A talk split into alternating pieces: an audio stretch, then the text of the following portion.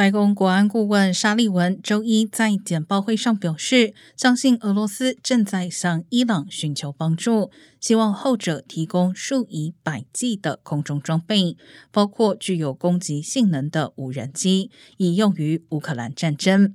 目前尚不确定伊朗是否已经提供了类似装备，但美国掌握的信息认为，伊朗最快可能在本月内向俄罗斯军队提供该方面的培训。